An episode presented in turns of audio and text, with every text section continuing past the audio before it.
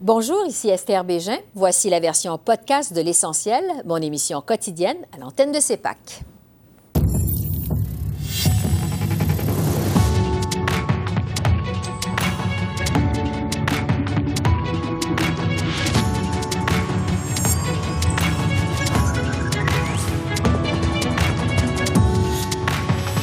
Nouvelle politique sur le genre de l'Alberta. La controverse suit la première ministre Danielle Smith jusqu'à Ottawa. Le ministre Randy Boissonneau nous livre sa réaction. Les 100 millions d'Ottawa à Québec pour compenser l'accueil des demandeurs d'asile. La ministre de l'Immigration, Christine Fréchette, lève le voile sur les négociations.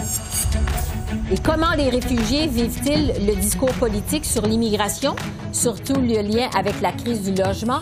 L'une des dirigeantes du Conseil canadien pour les réfugiés nous livre son témoignage. Bonsoir, Mesdames, Messieurs. La première ministre Danielle Smith était de passage à Ottawa aujourd'hui pour ouvrir un bureau de l'Alberta dans la capitale fédérale. Our government is committed to standing up for Alberta within United Canada. The creation of this office in Ottawa is one way we're delivering on that commitment. Cette visite de Mme Smith survient en pleine controverse sur sa nouvelle politique au sujet des mineurs transgenres annoncée la semaine dernière. Son gouvernement a décidé d'interdire les chirurgies d'affirmation du genre pour les mineurs et les thérapies hormonales pour les moins de 16 ans. Le consentement parental pour changer de pronom sera également exigé. Le ministre Randy Boissonneau a dénoncé cette politique en point de presse ce matin. Et ce qu'elle propose, interdire aux jeunes LGBTQ2 d'être ce qu'ils sont, va mettre des vies en danger. La décision de faire son coming out à sa famille et à ses proches ne s'applique pas à un enseignant, n'appartient pas à une école et certainement pas à la première ministre de l'Alberta. C'est une décision de la personne seule. I'll be putting forward forward policy in in the fall to make sure that we create a, a few guidelines so that we can do a more rigorous process. As I mentioned, we'll be supporting uh, transgender adults in their journey. We'll be supporting families. Et je retrouve le ministre albertain Randy Boissonneau. Bonsoir, Monsieur le ministre. Bonsoir Esther, comment allez-vous? Ça va très bien, merci. Vous aussi? Oui, absolument. Vous sortez tout juste d'une rencontre avec euh, la première ministre euh, Smith. Qu'est-ce qui est ressorti de cette euh, réunion? Mais je pense que, merci Esther, parce que moi j'ai eu l'occasion d'avoir cette rencontre avec la première ministre Smith, avec mon collègue ministre Wilkinson. Et c'est moi qui étais là pour remplacer le ministre euh, Leblanc, qui est le ministre des Affaires intergouvernementales, parce qu'il était pris dans, le, dans euh, ce qui est la tempête de neige au Nouveau-Brunswick. Et si je peux juste indiquer très, très clairement qu'on a eu des conversations fructueuses sur la question des garderies, moi, j'ai dit clairement que je ne peux pas comprendre comment ça se fait après avoir versé 3,8 milliards de dollars, qu'elle n'est pas capable de gérer un système de garderie où on a des fermetures des garderies. Et on s'est entendu de travailler là-dessus elle a aussi un surplus budgétaire de 5,5 milliards de dollars. Donc, il n'est pas de question d'être capable de payer les préposés de services dans les garderies de, faire leur travail. On a eu une conversation longue sur les différents enjeux avec euh, l'énergie euh, qui touche euh, l'hydrogène, qui touche les émissions, qui touche la génération d'électricité. Et c'était des bonnes conversations. J'ai aussi indiqué que le régime du pension Canada devrait être mis en pause et qui qu'elle doit changer son idée. Et sûrement, au début de la rencontre et à la fin, on a discuté de ces proposées euh, euh, très troublantes en ce qui concerne la communauté euh, de LGBTQ+, en Alberta, ciblant les jeunes personnes trans.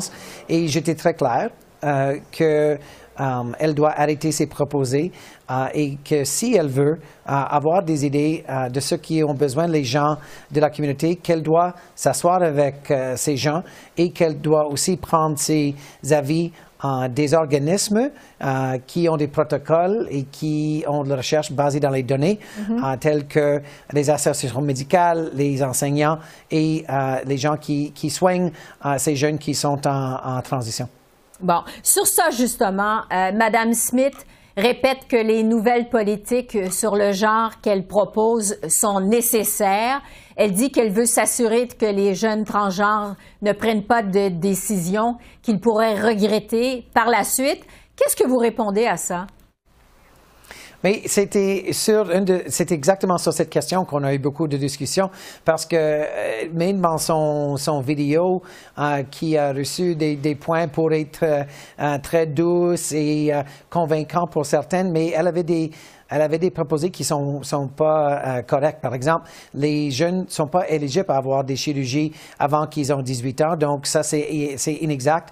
Et j'ai aussi dit clairement que de s'insérer l'État, la province, dans la relation entre une jeune et sa famille ou une jeune et ses préposés de, de services euh, médical, c'est complètement euh, débile et qu'elle n'est pas là pour protéger les personnes transgenres, mais pour les faire peur et les indiquer de vous garder dans le placard parce qu'on veut rien savoir de vous. En point de presse ce matin, vous avez lancé un appel à la mobilisation contre les politiques de Mme Smith sur le genre et vous avez dit que toutes les options de votre gouvernement sont sur la table. Quelles sont ces options, justement? Mais Esther, ce qui est très important de noter pour le moment, c'est qu'il va falloir regarder qu'est-ce que Mme Smith met dans une, telle pièce de législation. Elle a, fait une, euh, vidéo uh, sur YouTube. C'est pas une pièce de législation. Je suis content que Égal Canada a indiqué que il quand cet organisme voit euh, la pièce de législation qu'il propose d'avoir un procès juridique. Et, pour nous, comme gouvernement, toutes les options sont sur la table. Et si on voit à un moment donné que euh, la province euh, est en contravention de tout ce qui est dans l'acte de santé canadienne, on a déjà garder l'argent ici à Ottawa pour des contraventions de cet acte et on va le faire encore si jamais on voit que l'Alberta est en train de faire la même chose vers des personnes transgenres en Alberta. Oui, mais qu'est-ce qui arrive si le gouvernement de l'Alberta invoque la clause non-obstant de la charte? Qu'est-ce que vous pouvez faire contre ça? Mais là, ça, c'est une autre question euh, euh, totalement. Et ça, c'est pourquoi moi, je veux que les gens mobilisent présentement, tout de suite, parce que Mme Smith, c'est, on, est en février maintenant, mais elle ne voit pas euh, déposer cette législation avant septembre. Donc, on a le temps pour effectuer, effectivement tuer ce projet de loi avant que même ça, ça arrive à la législature en Alberta, Edmonton. Et donc, pour moi, si on peut faire ce travail, toutes les autres questions euh, ne sont même pas sur la table. Randy Boissonneau, ministre de l'Emploi. Merci beaucoup. Merci de votre temps. Merci Esther. À la prochaine. Au revoir. Le dossier de l'immigration continue d'alimenter les tensions à la Chambre des communes. Le Bloc québécois est revenu à la charge cet après-midi pour qu'Ottawa bonifie son offre pour compenser pour l'accueil des demandeurs d'asile. Le gouvernement fédéral a annoncé la semaine dernière 100 millions alors que le Québec réclamait 470 millions. 143 millions à Toronto pour l'hébergement des futurs demandeurs d'asile, juste 100 millions pour le Québec au complet. En plus, toutes les demandes du Québec sont littéralement bafouées. Pas de remboursement de la dette de 470 millions. Pas de plan pour répartir l'accueil à travers les provinces. Pas de visa pour les Mexicains. Pas d'accélération des traitements des dossiers des demandeurs. Pas de permis de travail dans des délais acceptables. Pas d'abonnés au numéro quand demande aux libéraux de faire le job. Ils sont toujours là pour donner des leçons, mais jamais là pour travailler. Quand est-ce qu'ils vont se réveiller? L'honorable ministre de, de l'Immigration, des Réfugiés et de la Citoyenneté. Se comportent comme gérants d'estrade, comme ils font tout le souvent 50 millions au Québec avec 100 millions de plus pour héberger les demandeurs d'asile, et ce, cette année. Le Bloc québécois choisit n'importe quelle statistique, dresse n'importe conclusion. C'est ce qu'est le Bloc québécois, des gérants d'estrade. Entre-temps, on va travailler avec le gouvernement du Québec pour faire notre travail, faire un job responsable pour bien servir les demandeurs d'asile. Je poursuis sur ce dossier avec Christine Fréchette, qui est ministre québécoise de l'Immigration. Bonjour, Madame la ministre. Oui, bonjour Esther. D'abord, sur le 100 millions d'Ottawa pour compenser pour les demandeurs d'asile, euh, votre collègue aux relations canadiennes, le ministre Roberge, a qualifié ça d'acompte la semaine dernière. Vous, vous qualifiez ça de comment? Ben, c'est quand même invraisemblable que la ville de Toronto reçu des fonds qui ont été annoncés la semaine dernière par le fédéral. Donc, que la ville de Toronto ait reçu plus d'argent que le Québec au grand complet, considérant que c'est le Québec qui a reçu le plus grand nombre de demandeurs euh, d'asile. Bon, euh, c'est un fonds qui, nous dit-on, va servir à l'hébergement temporaire et c'est pour l'année 2023. Donc, effectivement, c'est une sorte d'acompte parce que nous, on n'a pas encore terminé les calculs de ce que ça nous aura coûté, les demandeurs euh, d'asile, de les accompagner, de les accueillir pour l'année 2023. Alors, euh, c'est une sorte d'avance, on pourrait dire. Mais euh, nous, notre demande à la base, celle pour laquelle on veut une réponse, puis de manière urgente de la part du fédéral, c'est sur le 470 millions qui a été assumé par le gouvernement du Québec pour les années antérieures, soit les années 21 et les années 2022. Donc là-dessus, on a encore euh, des, des, des, réponses à obtenir du fédéral. Oui. Avez-vous des discussions justement avec le fédéral présentement? Là-dessus? Oui, il y a des discussions euh, dans plusieurs canaux, je vous dirais. Donc, euh, moi, bien sûr, je discute avec euh, mon interlocuteur, M. Miller. Il y a également le ministre des Finances qui est en discussion avec la ministre des Finances, Mme Freeland. Il y a également le lieutenant du Québec qui est sollicité également pour essayer de dénouer cette impasse parce qu'on a besoin que le gouvernement canadien prenne action, non seulement sur l'aspect financier, mais aussi sur l'aspect des visas. On a besoin qu'il y ait un resserrement euh, des critères de gestion des visas. Et là, ça fait longtemps que le, fédéral nous dit il y aura des choses qui vont bouger. Je pense que le temps est venu de prendre action. Et il y a également un besoin de mieux répartir les demandeurs d'asile dans l'ensemble des provinces du Canada. Et là, je sais que l'Ontario en prend déjà une bonne part, mais les autres provinces n'en prennent que trop peu. Si on regarde au niveau, par exemple, des provinces maritimes, les quatre provinces maritimes mises ensemble en 2023, elles ont reçu 380 demandeurs d'asile. Le Québec, on en a reçu 65 000. Alors, je veux bien croire qu'on est plus nombreux au Québec, mais mm-hmm. n'en demeure pas moins que les ratios demeurent euh, complètement disproportionnés par rapport euh, entre le Québec et les, euh, et les provinces maritimes. Puis il en va de même également pour les provinces de l'Alberta, Manitoba, Saskatchewan, etc. Le premier ministre Legault a transmis une lettre à M. Trudeau au mois de janvier. Il disait que le Québec avait atteint un point de rupture. Avez-vous des garanties du gouvernement fédéral au moment où on se parle? Euh, on a des euh, intentions qui ont été euh, exprimées, verbalisées, mais pas de garanties, non. Donc, on sent qu'il y a une ouverture et c'est pour ça qu'il y a des discussions aussi qui sont en cours. à chaque journée, il y a des possibilités d'avancer, voire de déblocage. Euh, en tout cas, de notre côté, on espère que ça va se régler mm-hmm. dans les prochains jours. C'est vraiment notre souhait. Parce que quand on dit qu'on est arrivé à un point de bascule, c'est pas, euh, c'est pas des chimères. Euh, si on regarde au niveau, par exemple, du milieu de l'éducation, on n'a plus la capacité de développer des classes d'accueil au même rythme qu'on l'a fait depuis deux ans. On a maintenant développé plus de 1200 classes d'accueil. On n'a plus la capacité à aller chercher des professeurs en nombre suffisant, de trouver les locaux en nombre suffisant pour continuer d'accueillir adéquatement les demandeurs d'asile qui se présentent au Québec. Et là, je vois que le, fédéral dit qu'il y en a plusieurs qui quittent, mais bon, le temps qu'ils restent au Québec, nous, on est au rendez-vous pour les accompagner, pour leur offrir le soutien adéquat. Mais s'ils sont trop nombreux à arriver en plus euh, dans une zone relativement circonscrite, à savoir euh, Montréal ou le Grand Montréal, ben ça crée une pression énorme à la fois sur nos services d'éducation, sur le milieu de l'habitation, parce que tout un chacun sont à la recherche, euh, bien sûr, d'un loyer euh, le plus abordable qui soit. Les soins de santé également sont touchés et les organismes d'accompagnement des groupes euh, immigrants. Vous voulez que les demandeurs d'asile soient envoyés dans d'autres provinces. Comment ça fonctionnerait au juste? Qu'est-ce que vous proposez? le fédéral, le fédéral l'a fait l'an passé. Vous savez, au plus fort de la crise du chemin Roxham, le fédéral avait commencé comme ça à répartir les gens les demandeurs d'asile qui arrivaient via le chemin Roxham en leur proposant de s'établir euh, ailleurs euh, qu'au Québec pour euh, donner un peu d'oxygène au Québec. Alors nous, on demande de relancer cette formule-là dans un, mouvement d'importance pour faire en sorte qu'il y ait suffisamment de demandeurs d'asile qui décident de s'établir, que ce soit dans les maritimes ou dans l'Ouest canadien. La façon qu'avait utilisé le, le fédéral l'année passée, c'est que c'était sur une base volontaire et les gens, euh, bon, euh, étaient invités à, prendre l'autobus pour se diriger vers euh, une autre province. Donc nous, on, demande de relancer cette formule-là parce que on est proche du point de rupture et on veut pas y venir à ce point de rupture. Il est important pour nous d'offrir aux demandeurs d'asile les services auxquels ils ont droit, qui sont inclus dans notre panier de, de services pour les gens avec ce statut. Et euh, néanmoins, il va falloir qu'il y ait des changements parce que s'il continue à arriver euh, en grand nombre, tel que c'est le cas depuis deux ans, ça ne pourra pas être tenable pour le Québec. Donc, les envoyer dans des autobus dans une province où ils veulent pas nécessairement aller, c'est bien ce que vous proposez? Je réitère que l'année passée, c'était sur une base volontaire. Et nous, on est d'accord avec l'idée que ce soit volontaire à nouveau. L'idée, ce n'est pas de forcer les gens, mais c'est de dire, bon, maintenant vous êtes au Canada. Vous savez, beaucoup de ces demandeurs d'asile, ce qu'ils visent dans la vie, c'est de venir s'établir au Canada.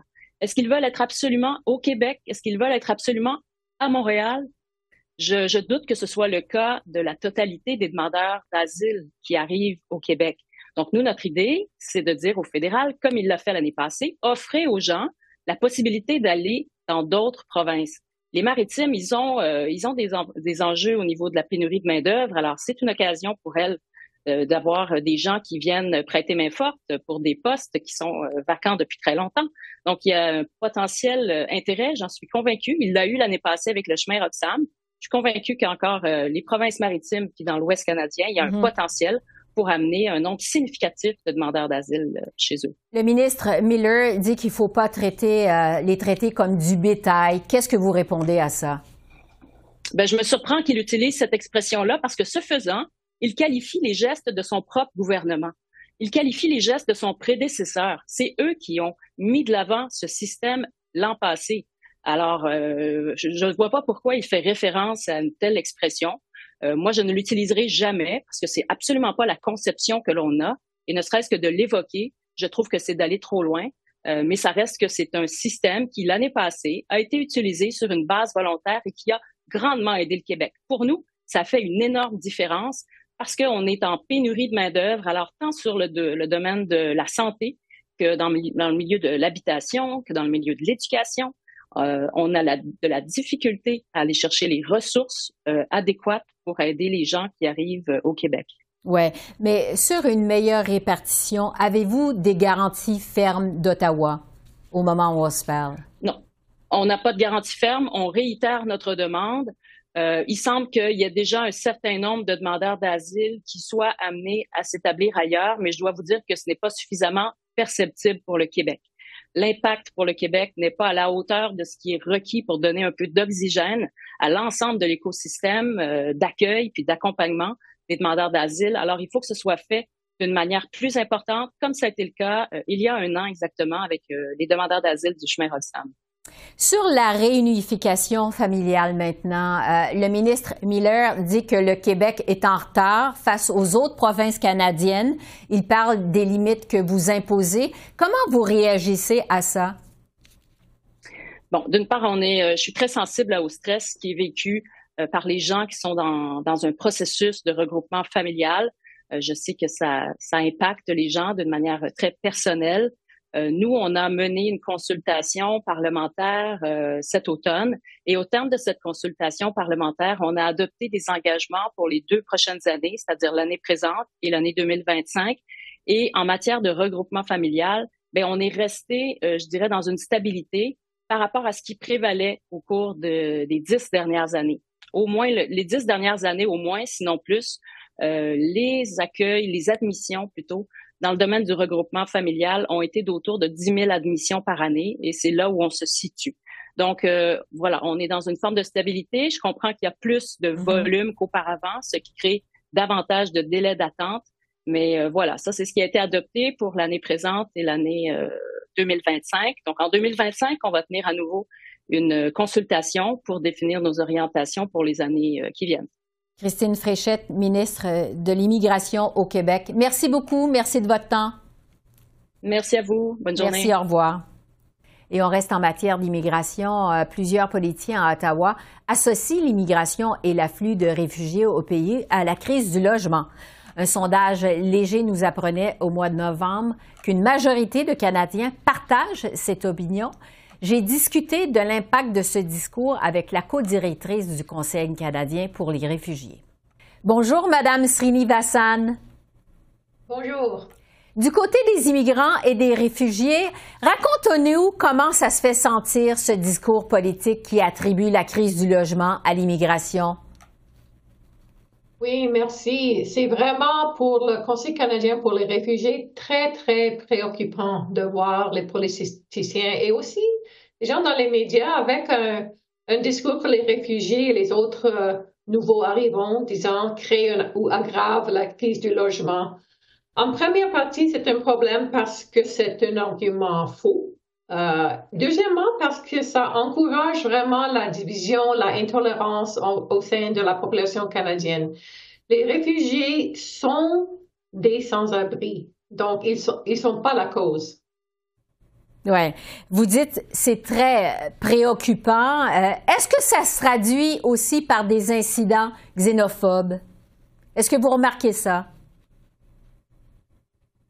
Oui, certainement. Euh, j'ai, euh, je suis certaine qu'il y a des, des, gens, soit les étudiants internationaux ou les réfugiés, qui ont encore plus peur pour faire des propositions au, euh, pour avoir, par exemple, un appartement. Il y a déjà un racisme qu'on connaît bien au, au Canada, dans tout dans, dans toute région du Canada, mais quand il y a un environnement où les politiciens soulignent le fait que nous avons trop de ça ou nous, on, on, a, on a plus d'espace pour les réfugiés.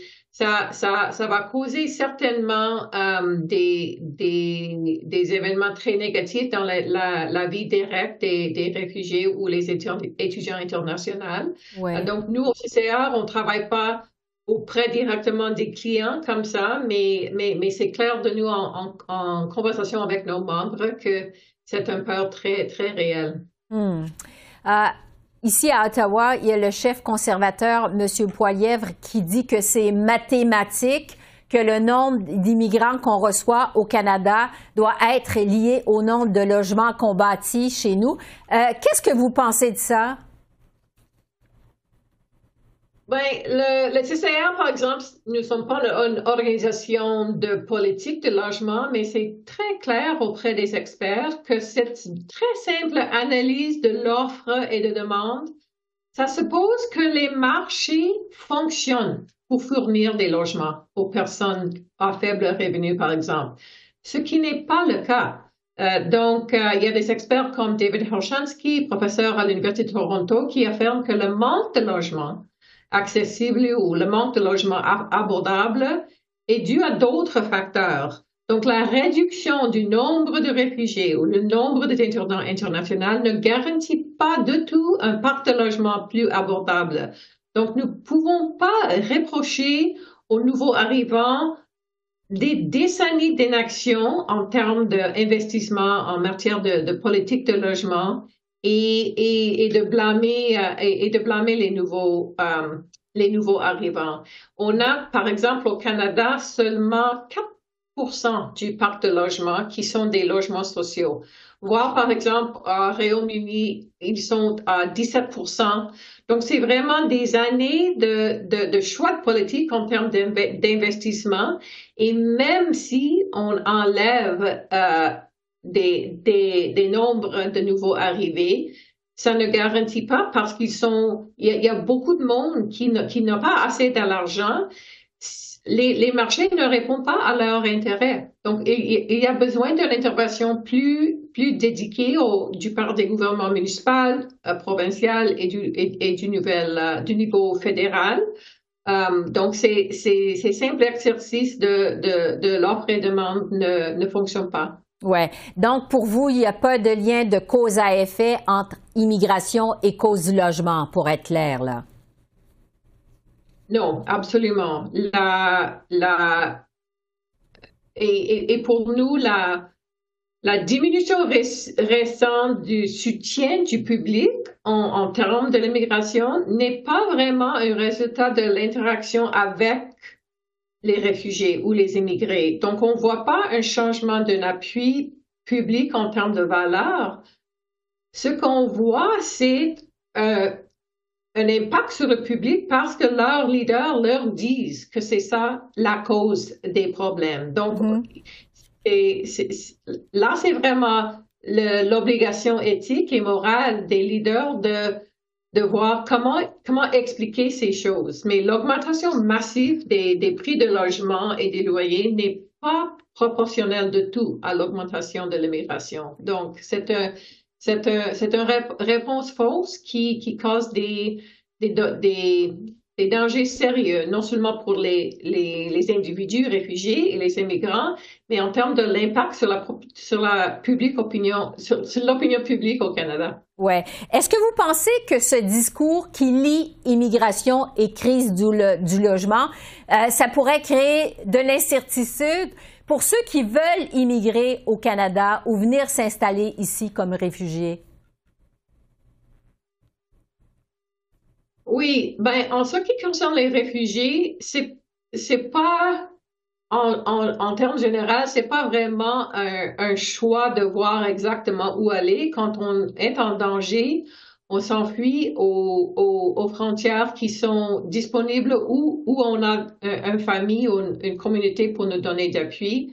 En termes d'immigration et d'étudiants internationaux, je crois que, que oui, vraiment, nous avons une réputation importante globale comme un pays qui, qui est prêt à, à donner une réception chaleureuse, à, à, donner un, bien, un bienvenue aux étudiants et aux réfugiés. Donc, on, on vraiment, on diminue ces, ces, cet appui à nos, à nos périls. Notre économie, notre société est beaucoup enrichi, enrichissée par les nouveaux immigrants. Donc, euh, c'est un, c'est un voie dangereux pour nous de, d'encourager cette, cette façon de, de penser. On voit les impacts dans les États-Unis, en Europe, et c'est très précieux ce qu'on a, ce, ce qu'on a pourrait, qu'on a déjà au Canada. Donc, il, il faut pas risquer tout ça parce qu'on cherche euh, des gens à blâmer. C'est vraiment une responsabilité des gouvernements de, de